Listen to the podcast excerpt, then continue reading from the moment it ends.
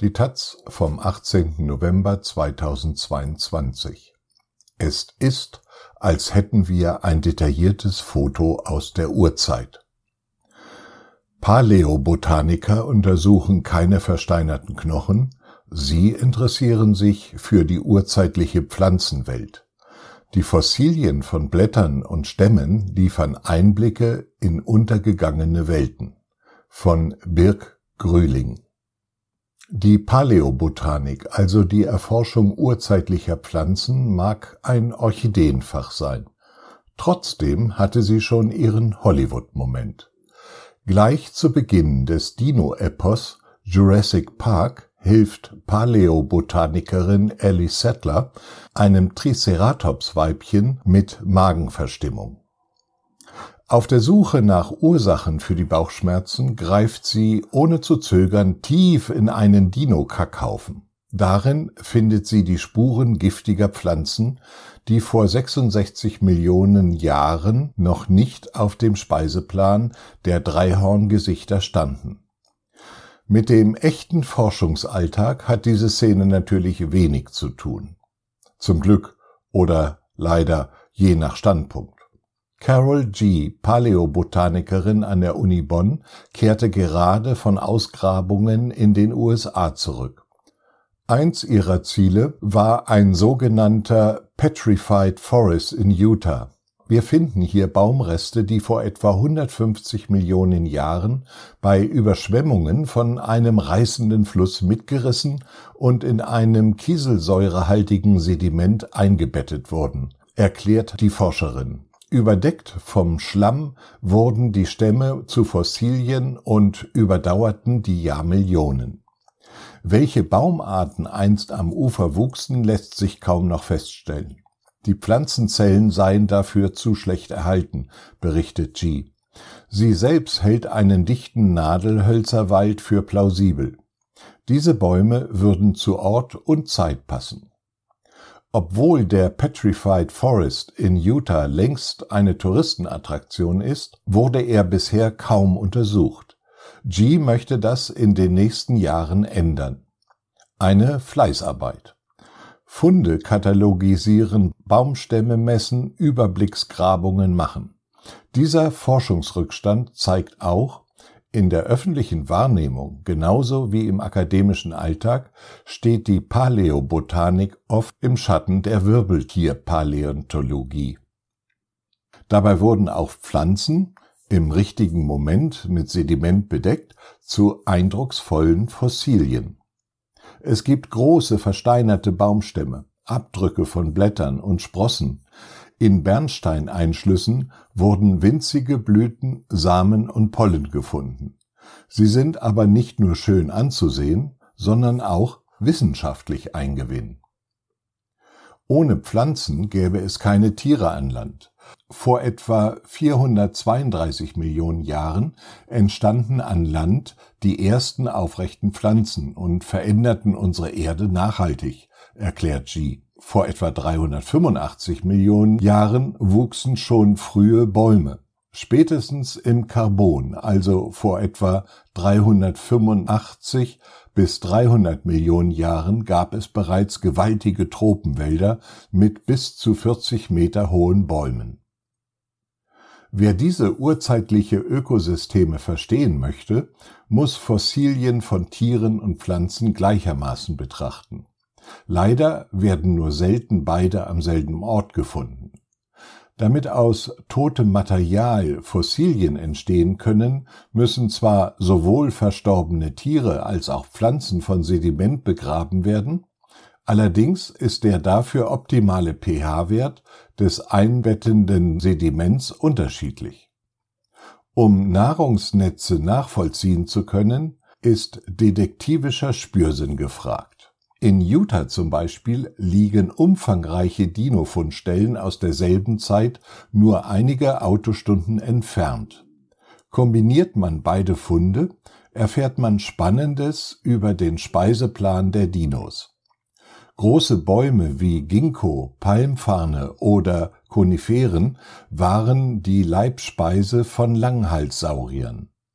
Ihr eigener Nachwuchs, aber auch kleinere Arten ernährten sich lieber von bodenbewohnenden Farnen und niedrig wachsenden Schachtelheimen. Doch es geht auch eine Nummer kleiner. Im Videointerview zeigt G die Bilder eines versteinerten Blattes mit eindeutigen Insektenfraßspuren. Die Wundränder auf dem Blatt sind dunkel verschlossen.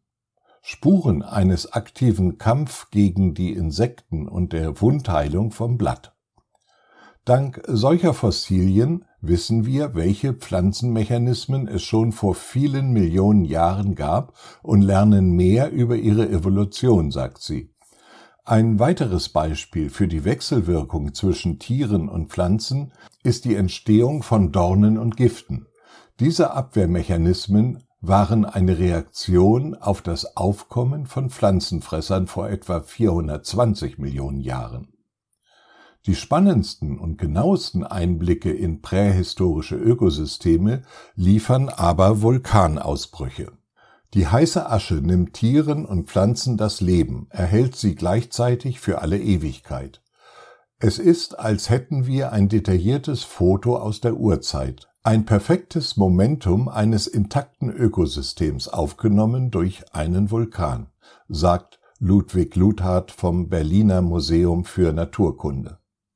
Der Paläobotaniker erforscht den versteinerten Wald in Chemnitz. Vor 291 Millionen Jahren wurden hier unzählige Tiere und Pflanzen von einer gewaltigen Aschewolke bedeckt und in großer Detailtreue dreidimensional konserviert.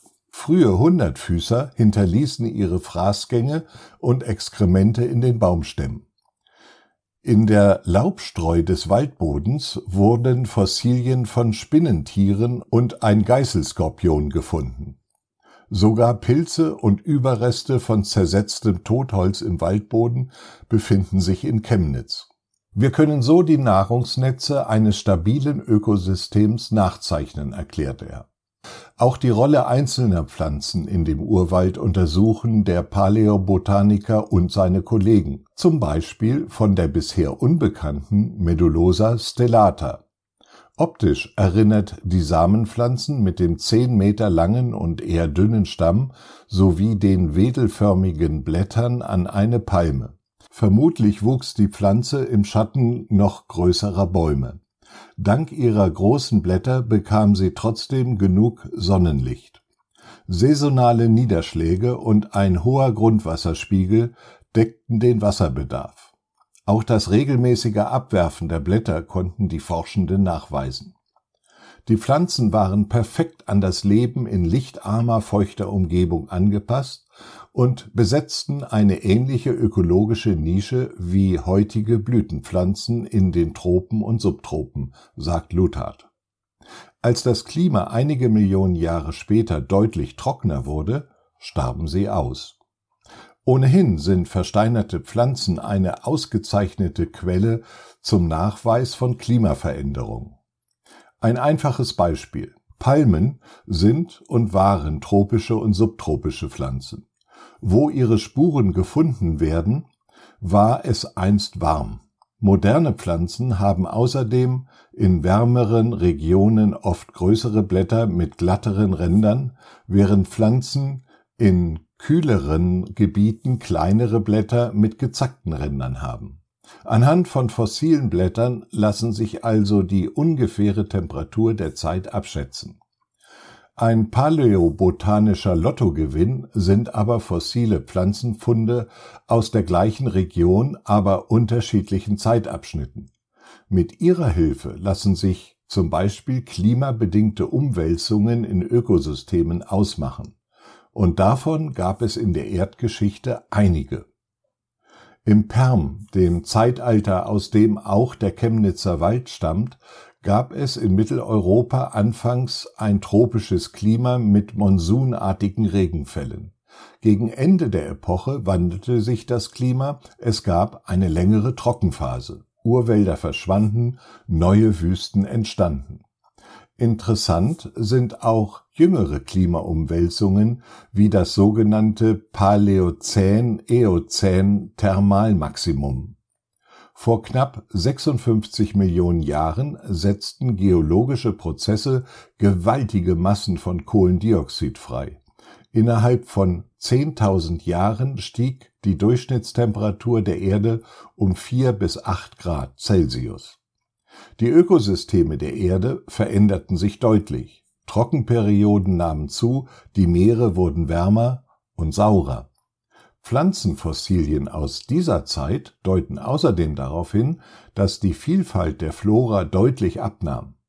Auch die Säugetiere und Meeresbewohner wurden wieder deutlich kleiner. Die Auswirkungen dieses besonderen Klimaereignisses sind durchaus mit dem menschengemachten Klimawandel vergleichbar. Vor allem dann, wenn es uns gelingt, die Emissionen deutlich zu senken und absolute Worst-Case-Szenarien wie das Abschmelzen des gesamten polaren Eisschildes eintreten. Die Perspektive der Paläobotanik dient in diesem Fall nicht nur dem Erkenntnisgewinn, sondern auch als Warnung vor den Folgen unseres Handelns